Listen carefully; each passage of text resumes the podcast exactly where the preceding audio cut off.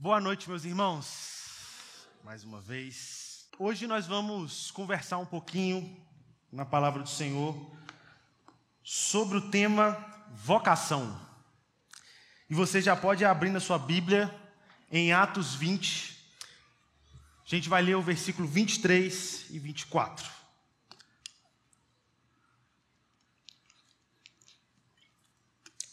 Deixe sua Bíblia aberta, que a gente vai ler o texto. Quando eu era adolescente, a minha conversão ela aconteceu quando eu tinha ali por volta de 13 anos. Foi na cidade de Ubá, cidade que eu nasci, na primeira igreja batista. E eu lembro que a igreja passou por um período muito difícil. E a gente viveu um tempo de deserto muito grande. Foram ali média de um ano, a gente ficou sem pastor durante esse período. A igreja sofreu muito. Então era uma igreja mais ou menos do tamanho dessa assim, estrutura do local de culto. E ali, geralmente nos domingos, a gente tinha pouquíssimas pessoas, 20 pessoas, 15 pessoas. Só que desse grupo, nós tínhamos ali uns adolescentes, que nós éramos sete. Parece até a novela, né? Tem uma novela assim, não tem? É... é... Foi ruim. É, e, e a gente viveu esse período de muita dificuldade. Alguns irmãos mais velhos da igreja nos acompanharam durante esse processo e nós somos muito gratos a Deus pela vida deles. Até que chegou um pastor para a igreja, esse pastor trouxe uma visão nova, trouxe um direcionamento, a igreja começou a caminhar, e ele teve uma visão muito interessante, apesar de uma igreja ainda pequena, ele teve a visão de trazer um pastor de juventude. Chega esse pastor de juventude, e esse pastor começa a acompanhar a nossa vida. E a partir daí a gente começou a ver coisas extraordinárias. É, talvez o que eu vivi ali nesse período de Ubá foi o que eu vi assim, de mais próximo de um avivamento próximo de mim foi o que eu presenciei ali. Então a gente, adolescente, naquela época não tinha esse negócio de ficar estudando para Enem. Então você ia para a escola pública e fazia o que, que ensinava na escola pública, sobretudo a gente que era de classe mais baixa. Então a gente tinha muito tempo disponível.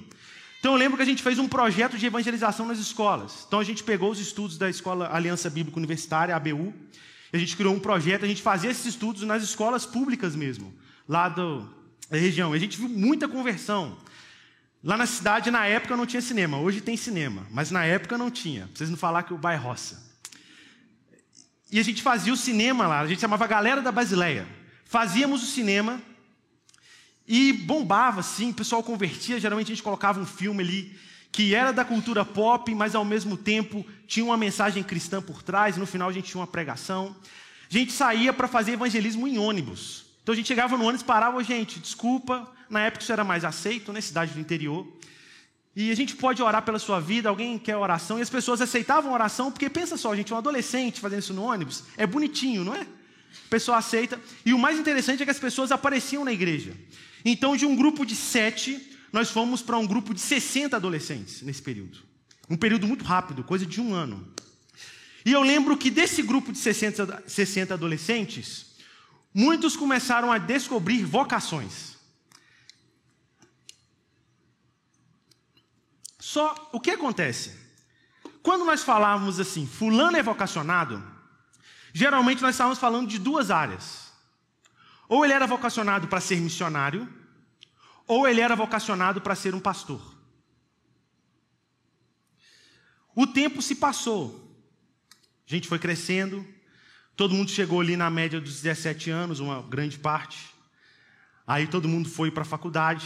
Então, uns foram para Viçosa, outros foram para Juiz de Fora, alguns foram para Valadares, outros foram para Ribeirão Preto. A gente se espalhou pelo Brasil. Eu, exclusivamente, vim para Belo Horizonte.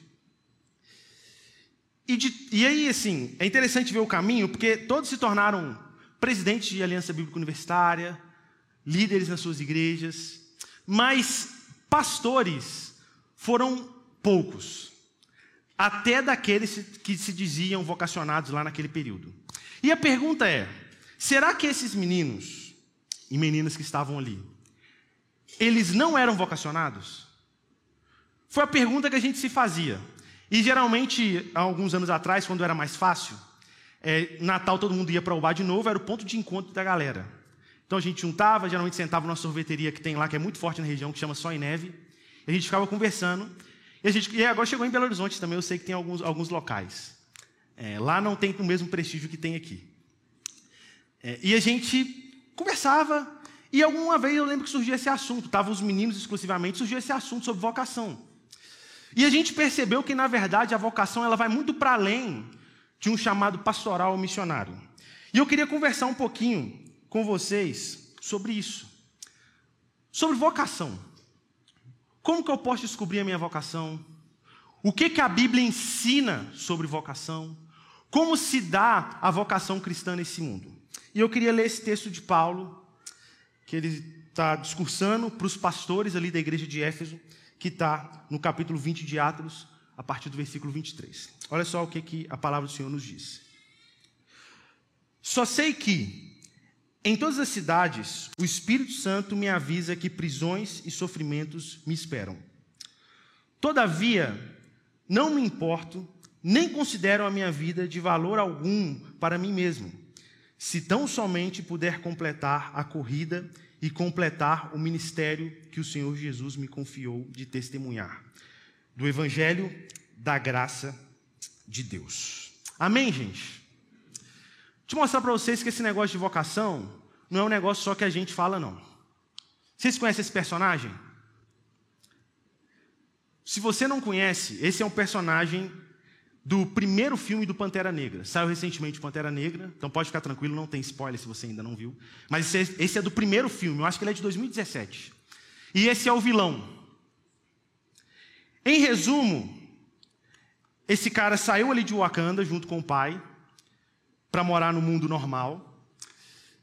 E ali, o pessoal de Wakanda, eh, quando ele era criança, foi lá, pegou o pai dele, ele ficou para trás. E ele cresceu revoltado com o povo de Wakanda. E ele tinha uma missão: voltar para lá e se tornar o Pantera Negra. Olha só o que, que ele fala. Exatamente quando ele está lutando contra o Pantera Negra. Eu vivi a minha vida inteira aguardando esse momento. Eu treinei, menti e assassinei. Tudo para chegar aqui. Todas essas mortes só para executar você. Estou exercendo o meu direito de nascença e te desafio pelo manto de rei e de pantera negra. Muito interessante. Você tem alguém que tem muito claro o que ele quer para a vida dele: ser pantera negra. E ele faz de tudo para alcançar esse objetivo. Ele mente, ele mata, porque ele tem claro o que ele deseja para a sua vida. Isso aqui ensina para a gente algumas coisas interessantes. A gente precisa ter uma percepção correta do que é vocação, para que a gente não se perca na nossa vocação. Pensa só, ser pantera negra em si é uma vocação ruim, pensando na lógica do filme? Não. Agora, o que se faz para chegar até lá pode ser complicado. O texto que a gente leu, ele é um texto muito interessante, porque você tem Paulo conversando com pessoas muito queridas, os pastores de Éfeso. Então ele está em Mileto, chama o pessoal de Éfeso para ir para Mileto. O pessoal chega lá. E aí eles têm a sensação de que eles vão ver Paulo pela última vez. Se você ler a continuidade do texto, você vai ver que no final o pessoal começa a chorar. Porque eles parece que eles carregam a convicção de que Paulo vai morrer. E Paulo também, ele parece assim, sabe? Ele não sabe muito bem o que vai acontecer com ele quando ele chegar em Jerusalém. Ele tem uma certeza que ele vai sofrer quando ele chegar lá, mas ele não sabe se ele vai viver. Ele ainda tinha um propósito de ir para Roma, ele queria pregar o evangelho em Roma, mas ele está ainda meio que em crise. O que, que vai acontecer em Jerusalém? E parece que Paulo abre o coração ali para aquele, aqueles pastores. E se você ler o texto, você vai ver que, em resumo, ele está falando sobre a vocação pastoral, mas essa primeira parte parece que ele fala de vocação no sentido mais geral. Então eu quero olhar aqui para a experiência de Paulo e aprender com vocês três verdades sobre a nossa vocação. Três verdades sobre a vocação, a gente vai tentar aprender um pouquinho com Paulo. A primeira a gente encontra no início do versículo 24. Olha só o que, que o texto diz: Todavia, não me importo nem considero minha vida de valor. De valor algum para mim mesmo. A primeira coisa que a gente aprende com Paulo é que a vocação não é um campo de realização pessoal. Talvez você pode pensar o seguinte: Lucas, eu não sei qual é a minha vocação, eu estou buscando a minha vocação. Na verdade, eu nem sei direito o que é esse negócio de vocação. Se eu não encontrar minha vocação, eu não serei uma pessoa realizada? A resposta é não necessariamente. Por quê? A vocação, ela não pode ser um local onde a gente vai encontrar realização pessoal. Paulo deixa muito claro, olha só, a minha vida, eu não me importo com ela, porque para mim ela não tem valor algum. Nós vemos em uma cultura que basicamente tirou Deus de todas as coisas. Quando a gente tira Deus de tudo, é como se a gente ficasse sem, sem princípios, tudo se torna líquido, como o Bauman fala. Tudo perde a forma. Isso faz com que a gente termine no nada. A gente vive como se fosse uma espécie de um piloto automático. Você vive para o nada. Por quê? Não se acredita-se mais em vida após a morte. Se não existe Deus, não existe propósito. Se não existe Deus, não existe uma identidade que é atribuída a mim. E a gente termina no nada. E isso faz com que surja uma sociedade de depressivos e fracassados. Quem fala isso é um autor que escreveu um livro, Sociedade do Cansaço. Ele fala que a nossa sociedade, que é a sociedade do desempenho, ela gera depressivos e fracassados. Pessoas ansiosas. Isso pode fazer a gente que é cristão, que tem um senso de vocação, a gente que entende que existe uma vida após a morte, a tentar achar nas coisas aqui, naquilo que a gente faz, sentido para a nossa existência. A achar naquilo que a gente faz para Deus um propósito de vida, uma autossuficiência. A minha ação me traz autossuficiência. Mas na verdade, parece que Paulo está ensinando para a gente aqui algo diferente. Não é a vocação que me traz satisfação e realização. Deus tem que me trazer satisfação e realização para que assim eu exerça a minha vocação. Sempre que a gente busca satisfação e realização pessoal somente em nós mesmos, a gente acaba terminando igual esse livrinho aqui. Esse livrinho eu gosto muito, eu sempre gosto de citar, chama A Parte que Falta. Em resumo, esse livrinho conta a história desse círculo que vai passando pelo mundo todo, é, buscando a parte que falta. Está vendo que falta uma partezinha dele? Ele está buscando a parte que falta. Ele vai buscando. Então as aventuras giram em torno disso. Chega um momento que o quê? Ele encontra. E aí, quando ele encontra, ele chega numa percepção. Pelo que, que eu vou viver agora? Eu rolava o mundo buscando a parte que me faltava. Agora que eu tenho, eu vou fazer o quê? E ele toma a seguinte decisão: deixa para trás a parte que faltava e vai procurar ela de novo. O ser humano é assim quando ele tenta buscar satisfação em si mesmo ou naquilo que ele faz, realização naquilo que ele faz. Quando ele alcança, ele precisa buscar algo a mais. E ele alcança o alto mais, ele ainda vai se sentir sempre vazio. Por quê? Nós fomos criados para ter satisfação em Deus. O John Piper vai falar que Deus é mais glorificado em nós quando nós somos mais satisfeitos nele.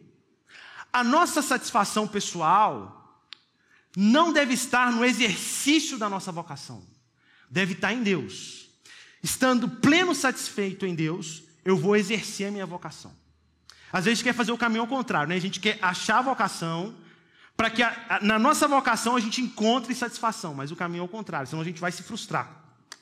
E talvez quando a gente faz isso, a gente pode até carregar uma sensação de que nós de fato não estamos vivendo a nossa vocação. Não me sinto completo, não me sinto realizado. Será que isso de fato é a minha vocação? Porque nós não estamos plenamente satisfeitos em Deus. Olha só que interessante. Jesus. Mateus apresenta para a gente um, um relato interessante, porque no capítulo 3 de Mateus, Jesus é batizado. Aí, quando ele é batizado, a gente conhece muito bem a história. O Espírito pousa sobre ele como uma pomba, abre-se os céus e o Pai fala: Este é o meu filho amado, em quem me agrado. Ele recebeu uma palavra de Deus. Aí o, o capítulo 4 começa falando assim: que o Espírito Santo conduziu Jesus para o deserto para ele ser tentado por Satanás. Quando ele chega lá, Satanás vira para ele e fala: Olha, se você é o filho de Deus, transforma essas pedras em pães. Segunda tentação é a mesma coisa. Se você é o filho de Deus, observa, Jesus acabou de ouvir da parte do Pai. Esse é o meu filho amado em quem me agrada. Ou seja, você, Jesus, é meu filho.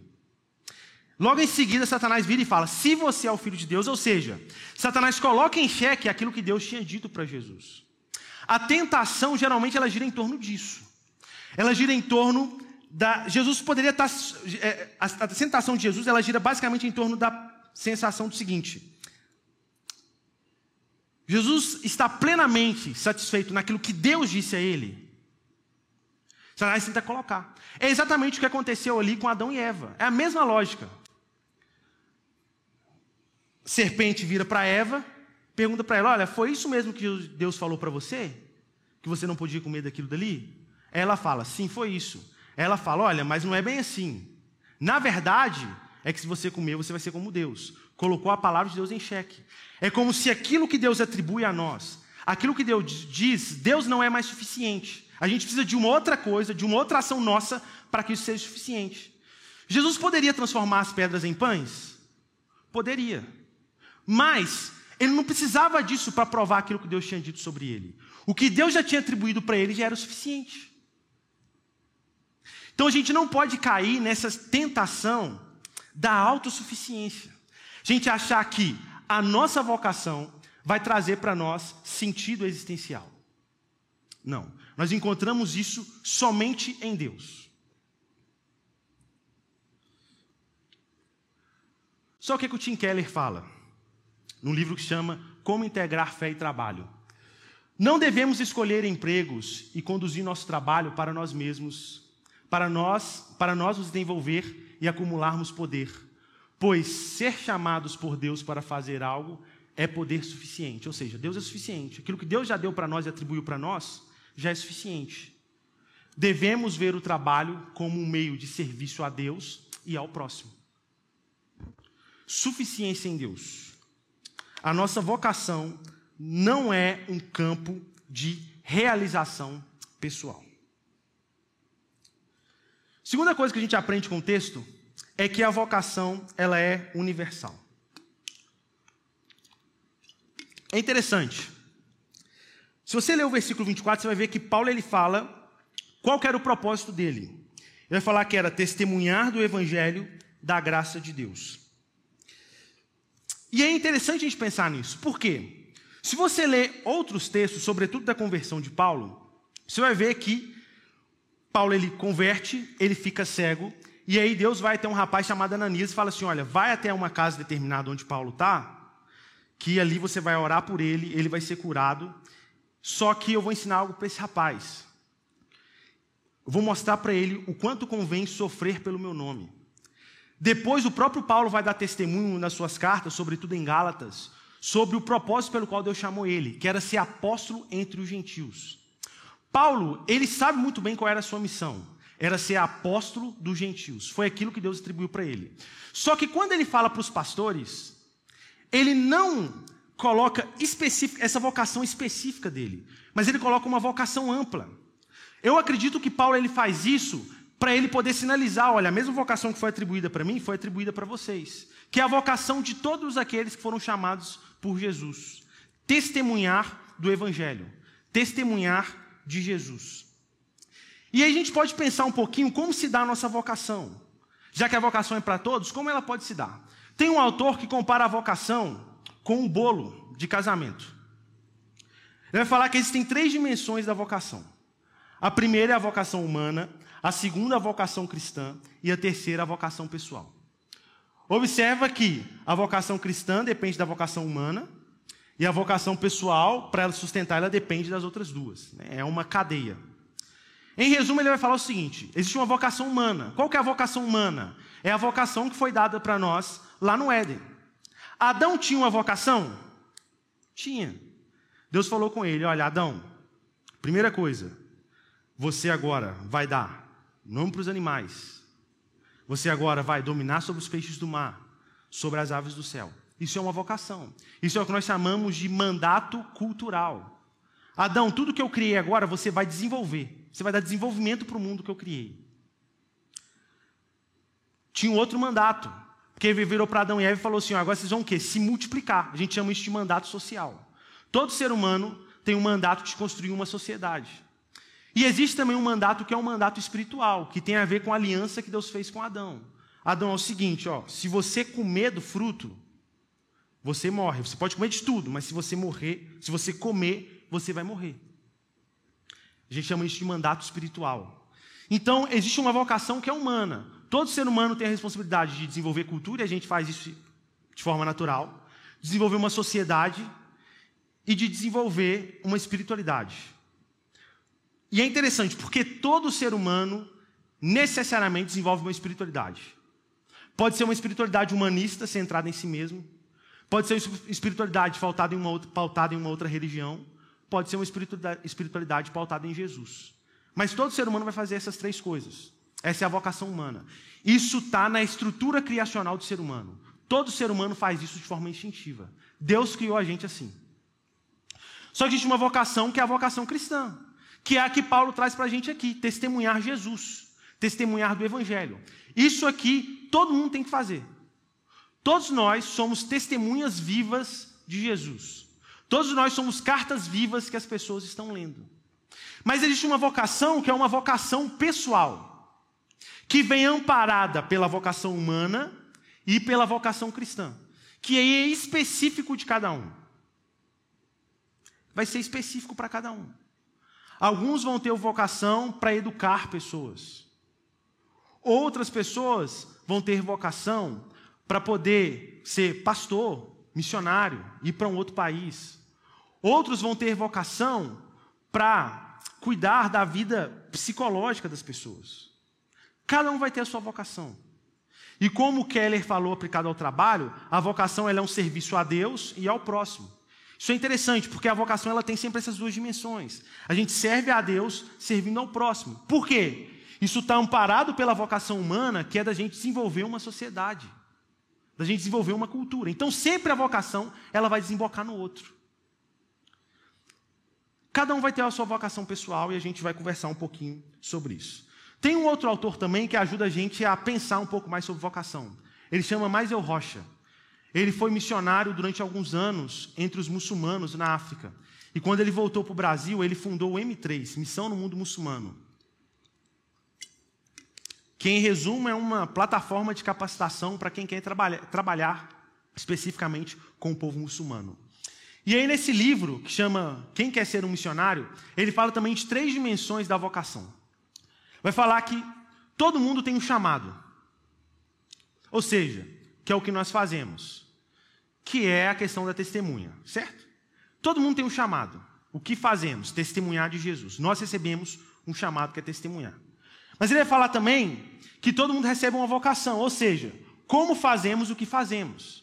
Então, todos nós testemunhamos, certo? Agora, como nós vamos testemunhar? Uns vão testemunhar na sala de aula, outros vão testemunhar na engenharia civil, no trabalho de obras. Outros vão testemunhar, às vezes, pregando aqui num púlpito. Nós vamos testemunhar também na nossa vizinhança, nós temos um chamado para a nossa vizinhança. Outros vão testemunhar na programação, que hoje está em alta. Cada um vai testemunhar de Jesus na sua área, isso é a vocação. Como fazemos o que fazemos. E aqui é interessante, porque às vezes a gente, como a gente entendeu agora que vocação não é só o pastor e o missionário, a gente tende a desconectar essas duas coisas. Então a gente usa pouco daquilo que a gente faz no dia a dia para testemunhar de Jesus. E a gente criou um clichê que a gente se esconde atrás dele, que é prega o evangelho e, se necessário, use palavras. Isso é um clichê que a gente não vê na Bíblia. O que nós fazemos é, com boas ações, nós ganhamos o direito de ser ouvido. Mas em algum momento nós vamos ter sim que falar, expor o evangelho. A expressão que aparece na Bíblia para pregação é a expressão querigma no grego. Querigma significa anúncio, é uma fala. Então nós testemunhamos com a nossa vida e testemunhando com a vida as pessoas falam assim: opa, tem uma coisa diferente. E aí a gente fala. Relacionamento que leva à fala. Então a gente não pode associar essas duas coisas. Elas caminham juntas. Então, como fazemos o que fazemos? Só que ele vai falar um outro ponto, e é aqui que eu queria chegar quando eu trouxe isso. Ah, interessante. Schaefer vai falar: tudo é espiritual, menos o pecado. Ou seja, aquilo que você faz no dia a dia é espiritual. Espiritual não é só o momento em que você tá lá na sua casa, abre a Bíblia, lê, ora. Não é só o momento em que você está aqui. Não é só o momento em que você está servindo especificamente aqui na igreja. Tudo que você faz na vida é espiritual. Por isso que essas duas coisas, elas não podem estar desconectadas em hipótese alguma. A gente não pode criar essa cisão. E aí a gente chega no terceiro aspecto, que é a direção. Que é em que tempo e onde fazemos. Então, o chamado diz sobre o que fazemos, a vocação diz como fazemos o que fazemos, e a direção diz em que tempo fazemos e onde fazemos. Algumas pessoas vão ser vocacionadas para estar em outros países, sendo especificamente missionários, tem a ver com a direção. Outras pessoas vão ser chamadas para ficar aqui no Brasil mesmo e exercerem a sua vocação aqui, num tempo específico aqui. Mas qual que é o grande ganho disso aqui? Porque às vezes a gente tende a pensar o seguinte: a minha vocação é um dia me tornar algo e desse algo ir para um outro local fazer isso. Na verdade, quando ele fala isso aqui no livro, é para ajudar a gente a assimilar um, algo interessante. Porque se nós estamos em um determinado local, hoje, antes de eu pensar para onde eu vou, eu preciso considerar que a minha vocação é para esse local, nesse tempo, agora. Não é um negócio que vai acontecer daqui a um tempo, não, é agora. Paulo tinha essa percepção. E a gente vê isso na vida de Paulo. Então, Paulo é chamado lá na sua conversão. Depois, ele fica um tempo isolado, pensando em tudo que ele viveu. Está exercendo sua vocação, já entendeu? Reflexão aqui agora. Depois, ele vai para ter contato com os, os outros apóstolos. No início, é rejeitado. Barnabé faz uma mediação. Ele tem que sair fugido. Vai, volta para sua cidade, fica um tempo lá isolado, ensinando lá mesmo, exercendo sua vocação lá, até depois ele voltar e fazer as viagens missionárias a partir da igreja de Antioquia. Então, existe a direção. Mas você não precisa pensar em direção algo que vai acontecer no futuro, não, é aqui agora. Onde eu estou hoje? O que eu faço hoje? Quais são os locais que eu frequento hoje? Sua vocação é para esses locais. Você já descobriu onde você tem que exercer a sua vocação. Onde você está. Onde você passa o seu dia a dia. É aí que está a sua vocação.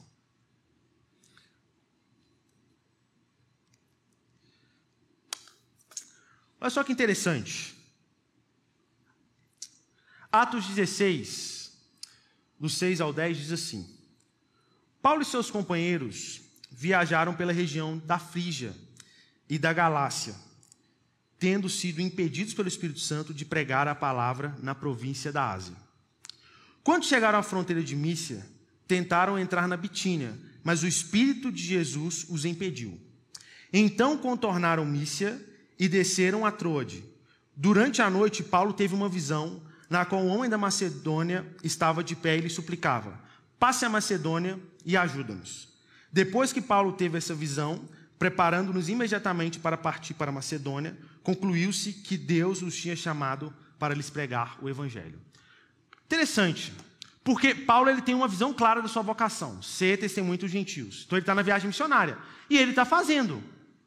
Ele está fazendo o que ele tem que fazer. Chega um momento em que o Espírito vem, intervém e fala: olha, você tem que ir para Macedônia, não é para onde você está planejando, não. A gente tem que ser assim também como Paulo. A gente não precisa ficar esperando. Senhor, qual é a minha vocação para o futuro? Onde que eu tenho que chegar? é, a gente precisa pensar no aqui e agora. E se o Senhor tiver que dar uma direção direta para nós, Ele vai fazer. Assim foi a vida de Paulo.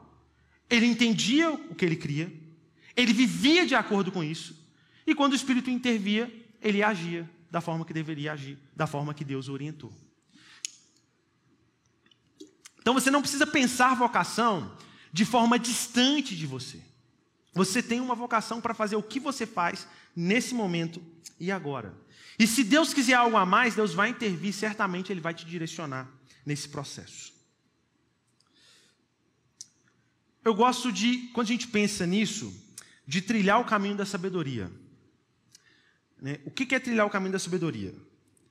Ao invés de a gente perguntar para o Senhor assim, Senhor, me mostra a minha vocação, a gente perguntar para o Senhor assim, Senhor, me dê discernimento para que eu entenda a minha vocação. Existe uma diferença. Senhor, me mostra a sua vocação. Para, Senhor, me dê discernimento para que eu entenda a minha vocação. Me dê sabedoria. Provérbios vai falar que do Senhor procede sabedoria e da sua boca sai o discernimento. Então, a gente precisa não é ficar esperando uma luz do céu para dizer para nós qual é a nossa vocação. Acho que a gente precisa é buscar do Senhor discernimento e sabedoria para a gente entender o momento em que nós estamos vivendo e como nós podemos servir a Deus e abençoar o próximo hoje e agora. Eu gosto de um caminho que um livro apresenta muito interessante, que vai falar o seguinte: o que a gente tem que fazer? Primeiro, ora, pedindo sabedoria e discernimento. Segundo, você vai consultar na palavra, reflexão na palavra. Depois você vai perceber o testemunho das pessoas que estão ao seu redor. O que elas dizem sobre você, como que elas percebem você no movimento, sobretudo da sua comunidade de fé, a sua igreja, os seus irmãos. E no fim você faz o processo de suspeitar do seu coração. Por que, que eu quero fazer o que eu quero fazer? Que tem a ver com o nosso primeiro ponto. Será que é só um projeto de realização pessoal? Então a vocação ela é universal, ela é para todos e ela é para ser vivida hoje, aqui e agora. Só que o texto nos ensina também que, de certa escala, a vocação ela é dada por Deus. Paulo reconhece que o ministério é que o Senhor Jesus confiou para ele. Ele diz, né? Completar o ministério que o Senhor Jesus me confiou.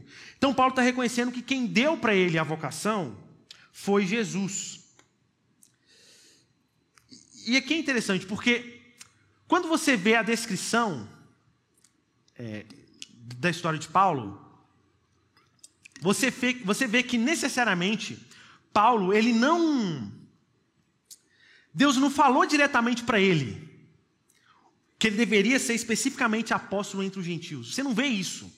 Você vê ele falando para Ananias, que é quem foi falar com ele. E em nenhum momento você encontra outro relato, Deus falando com Paulo. Paulo foi percebendo isso no decorrer da sua caminhada. Ele foi discernindo isso. Não foi dito diretamente de Deus para ele. E aí o ponto é: beleza, Lucas, a vocação é dada por Deus. Como que eu posso descobrir a minha vocação? Como que eu posso perceber o que o Senhor me deu? Esse movimento ele acontece desde o Antigo Testamento. Então, por exemplo, o Espírito Santo chamava pessoas, Deus chamava pessoas no Antigo Testamento. Geralmente no Antigo Testamento era diferente do Novo. Então, no Antigo Testamento tinha uma dimensão da ação do Espírito Santo que tinha a ver com a salvação. Então, nós não acreditamos que o Espírito Santo ele é o selo ele é o penhor, ou seja, ele pega tudo que Deus planejou e o Filho executou e aplica nas nossas vidas. Não era diferente no Antigo Testamento. Então, olha só o que, que Ezequiel 36, 26 e 27 diz. Deus falando para o povo: Darei a vocês um, um coração novo, e porei um espírito novo em vocês Tirarei de vocês o coração de pedra e lhes darei um coração de carne. Porei o meu espírito em vocês e os levarei a agirem segundo os meus decretos e a obedecerem fielmente às minhas leis. Então o povo estava na vida louca, vivendo de qualquer jeito. Deus vira para eles e fala assim: Olha, vocês vão ser convertidos agora. Então eu vou tirar o coração de pedra, colocar um coração de carne e vou colocar o meu espírito em vocês. Tem a ver com essa questão da salvação. Então, em certa escala, todo crente do Antigo Testamento, todo aquele que cria no Deus Yahvé, e por consequência tinha esperança na vinda de Jesus, na vinda do Messias, ele era perseverado pelo Espírito Santo. Só que existe uma segunda dimensão que só algumas pessoas especificamente eram chamadas, que era uma ação do Espírito Santo que era capacitadora. Ou seja, o Espírito vinha, capacitava pessoas específicas para uma obra, para uma vocação específica, e essa pessoa exercia isso. Então, por exemplo, a gente vê isso na história de Sansão, que a gente encontra em Juízes. Juízes 14, 6. O Espírito do Senhor apossou-se de Sansão. A ele, sem nada nas mãos, rasgou o leão como se fosse um cabrito, mas não contou nem, ao seu, nem à sua mãe, nem ao seu pai o que fizera. Interessante. O Espírito vem, toma sanção e ele faz uma obra. A gente vê isso também, por exemplo, no relato de Davi e de Saul. Então, olha só o que, que acontece. 1 Samuel 16, 13 e 14. Só o que, que diz. Samuel apanhou o chifre cheio de óleo e ungiu na presença de seus irmãos, Davi. A partir daquele dia, o Espírito do Senhor se apoderou-se de Davi, e Samuel voltou para Ramá. O Espírito do Senhor se retirou de Saul, e um espírito maligno, vindo da parte do Senhor, o atormentava. Então, Davi foi chamado para ser rei, então ele recebe o Espírito, que capacitava para uma obra específica. O espírito que estava sobre Saul, que era o rei atual, sai dele, porque agora ele não tem mais essa habilidade para ser o rei. Então a gente observa que no Antigo Testamento, somente algumas pessoas eram chamadas para servir. Que geralmente eram reis, profetas e os sacerdotes. E ali no período dos juízes, os juízes, que foi um período mais curto da história de Israel. No Novo Testamento é diferente, porque nós entendemos que no Novo Testamento com a chegada do Espírito Santo ali em Atos 2, agora essas duas presenças do Espírito, ações tanto a salvadora quanto a capacitadora, elas se tornam uma única. Nesse sentido, quando o texto fala que agora o Espírito Santo ele habita em todos, ele está falando que agora todos nós estamos habilitados ao serviço. Essa é a mensagem. Sempre que você lê o, Espírito, o Antigo Testamento e ele fala que o Espírito Santo se apossou de alguém, saiu, Está falando de capacitação de uma obra. Aí Joel fala lá que chegaria, chegaria o dia onde o Espírito Santo desceria sobre toda a carne. O que, que ele está falando? Vai chegar um dia onde todos serão habilitados a exercerem a obra. Vai chegar um dia onde todos vão poder também, vão ser capacitados para poder servir.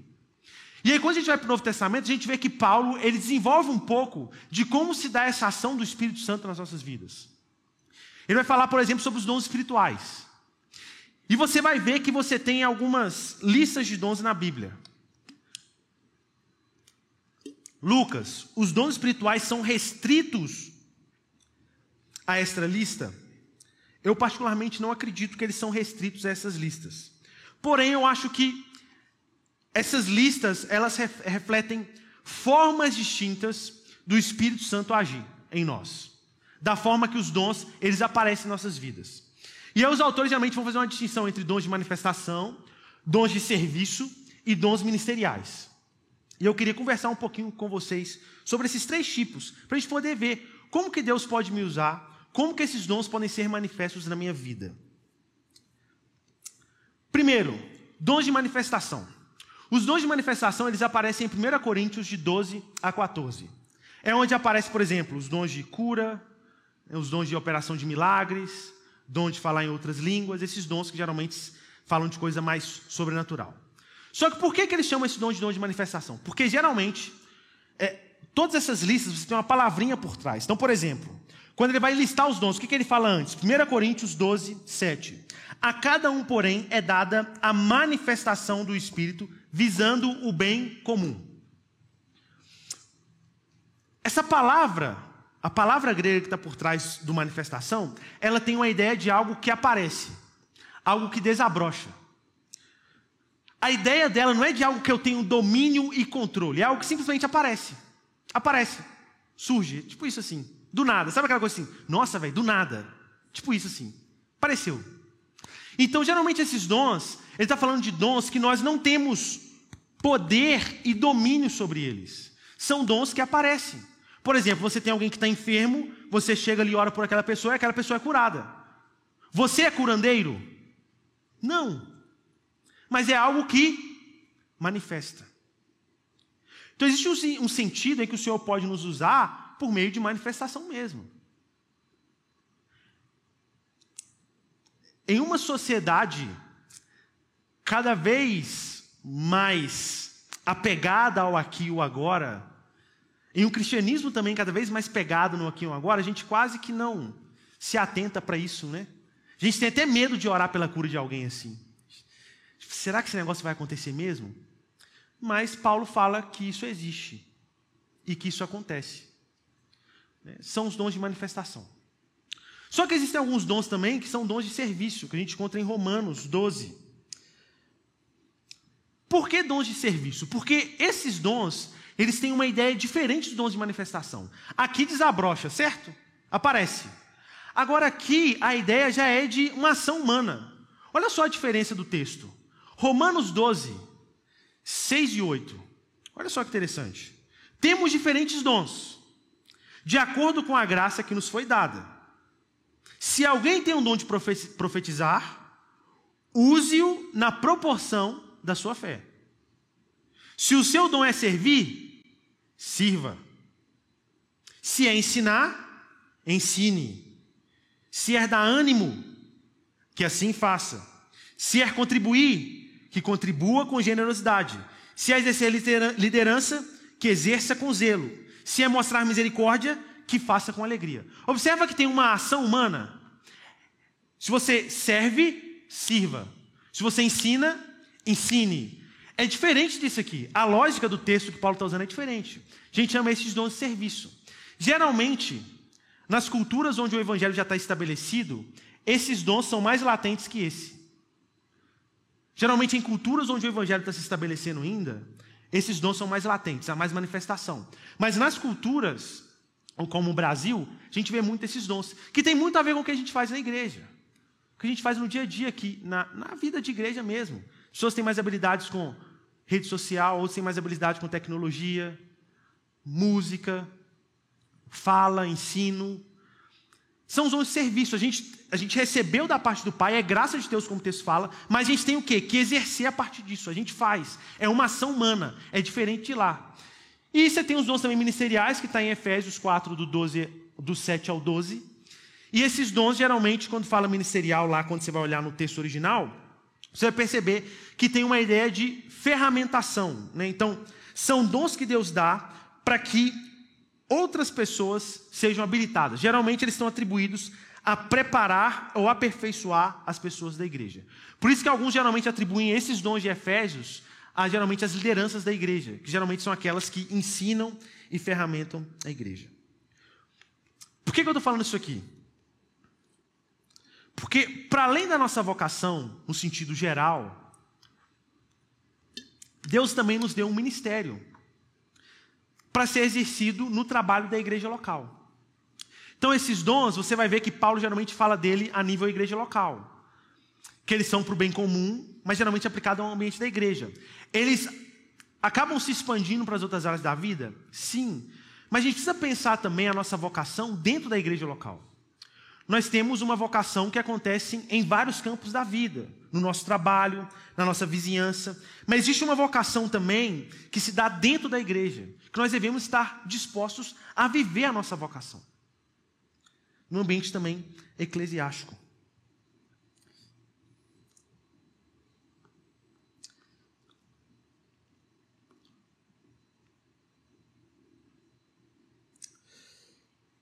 Alguns autores eles nos ajudam a, a, Como que eu posso perceber a minha vocação? Pelo que Deus me chamou. Então, por exemplo, tem um autor que vai falar o seguinte: você vai fazer algumas perguntas. A primeira, pelo que eu sou apaixonado? O que, que eu gosto de fazer? O que, que, que, que assim que me salta aos olhos? Segunda, quais dons Deus me deu? Você vai responder essa pergunta. E a terceira, onde tenho a melhor oportunidade de servir a Deus e servir aos outros. Então, considerando que eu sou apaixonado, o que Deus me deu, e, e, como isso se conecta com a forma que eu vou poder servir a Deus e aos outros, é, onde eu posso me encaixar nisso aqui? Tem outro que vai fazer o seguinte. O Igor Miguel ele vai falar o seguinte: primeiro, o que eu sei fazer bem, onde eu estou aqui agora, em que tempo eu estou, e no final, suspeitar do coração. Outro autor vai falar o seguinte: primeiro, qual testemunho interno do Espírito eu tenho? O que, que eu sinto assim que o Espírito me deu? A coisa mais pessoal, assim, mais do sentimento. Qual o testemunho que as outras pessoas, a minha igreja local, elas dão sobre mim? E por fim, o que eu consigo ver sobre mim mesmo? Qual a minha percepção de mim mesmo? São questões que a gente pode trazer para a nossa reflexão quando nós estamos pensando qual é o nosso dom, qual é a nossa vocação, para que Deus nos chamou. E aí, por fim, eu queria deixar alguns desafios para você, é, que tem uma conexão com esse texto, só para uma ênfase, né? Paulo vai falar que a manifestação do Espírito é para o bem comum. Então, gente, todos os dons, eles não são para nós mesmos, eles são para o próximo. E aí, diante disso, eu queria deixar alguns desafios. Primeiro, você vive à luz do chamado que recebeu? Todos nós fomos chamados ser testemunhas de Jesus Cristo. É a missão de todos nós. Você tem sido uma testemunha? Ou você tem vivido só no, no piloto automático mesmo? Não, vivo minha vida aqui, trabalho para pagar minhas, as minhas contas, não tenho nenhuma visão de ser testemunha do Evangelho. Melhor, Lucas, nunca nem falei do Evangelho para ninguém. Ah, talvez a última vez que eu tenha falado foi há três anos atrás. Você vive à luz do chamado que você recebeu? A sua vocação, ela parte a partir de um chamado que todos nós temos, de ser testemunhas de Jesus. E a testemunha no sentido integral, com a vida, mas em algum momento também a gente vai ter que falar. A gente vai ter que verbalizar para as pessoas a mensagem do Evangelho. Você tem desenvolvido a sua vocação? Às vezes a gente nem nem tem essa percepção assim, ah, do jeito que eu vivo aqui está legal, e nem para para pensar qual é a minha vocação. Para que Deus me chamou? A gente não busca discernir isso, mas parece que na Bíblia os, os, as pessoas, os cristãos ali, buscavam desenvolver a sua vocação perceber qual é a sua vocação e agir dentro dessa área. Então, o desafio que eu deixo para você é exatamente isso. Você tem desenvolvido a sua vocação, você tem percebido qual é a sua vocação e tem trabalhado no desenvolvimento dela? Ou você fala, não importa qual é a minha vocação, está tudo bem, vou continuar vivendo como eu estou vivendo. Esse é o desafio que eu queria deixar para vocês. E o último desafio é: seja um voluntário. Né, para além da vocação, nós recebemos também um ministério que deve ser exercido no ambiente da igreja local. Então, em certa escala, gente, todos nós somos chamados ao voluntariado. Todos nós. Porque todos nós fomos habilitados pelo Espírito Santo para uma obra.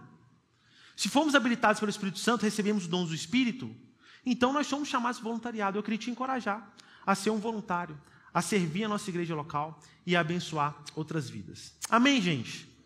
O maior referencial que nós temos de vocação foi Jesus. Jesus recebeu uma vocação, ele sabia muito bem que era redimir a humanidade.